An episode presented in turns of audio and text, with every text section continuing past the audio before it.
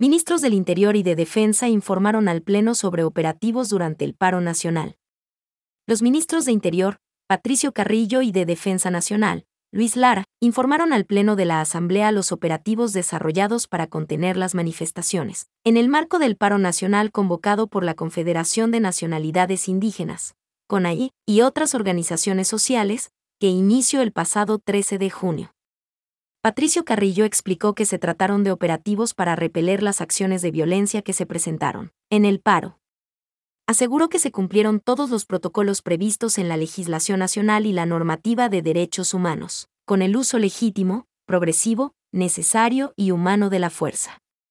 Negó que la policía haya utilizado armamento letal ni armas con perdigones que no existen en el rastrillo de la institución. Por ello, dijo, fue el primer funcionario que solicitó a la Fiscalía que investigue el uso de este tipo de materiales durante las protestas.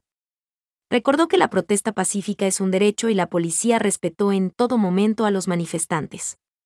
Sin embargo, hubo casos en los cuales las marchas derivaron en hechos vandálicos que generaron pérdidas económicas, la vulneración de bienes públicos y privados, el secuestro de servidores policiales, la suspensión de servicios públicos, entre otros efectos nocivos para el país.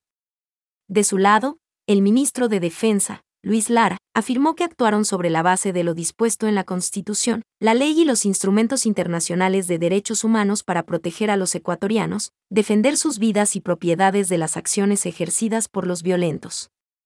Añadió que no se usó armamento letal, y en todo momento, se protegieron los derechos humanos expresó su preocupación por el crecimiento de la violencia que coincide con el brutal ataque del narcotráfico y el crimen organizado. Añadió que, en ningún momento, se intentó criminalizar a quienes están ejerciendo su derecho a la protesta social. En el debate, en el cual participaron 22 asambleístas, hubo voces de rechazo a lo que llamaron una brutal represión a la protesta social, que dejó decenas de heridos, cinco fallecidos y personas desaparecidas, efectos más graves que los registrados en las movilizaciones de octubre de 2019. Asimismo, criticaron el hecho que los ministros se burlaron de la Asamblea al abandonar la sesión, cuando por mandato de la resolución aprobada por el Pleno debían permanecer en la sala virtual para escuchar y responder a las inquietudes de los legisladores.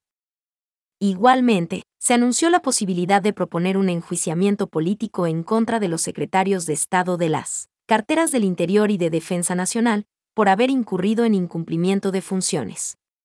Tras el cierre del debate, el Pleno, con 98 votos afirmativos, dispuso que la Comisión de Garantías Constitucionales, en el proceso de fiscalización y control político de las manifestaciones iniciadas el pasado 13 de junio, incorpore el contenido de las comparecencias de los ministros del Interior, Patricio Carrillo y de Defensa Nacional, Luis Lara. La resolución, propuesta por Darwin Pereira registró, además, 10 votos negativos y 28 abstenciones.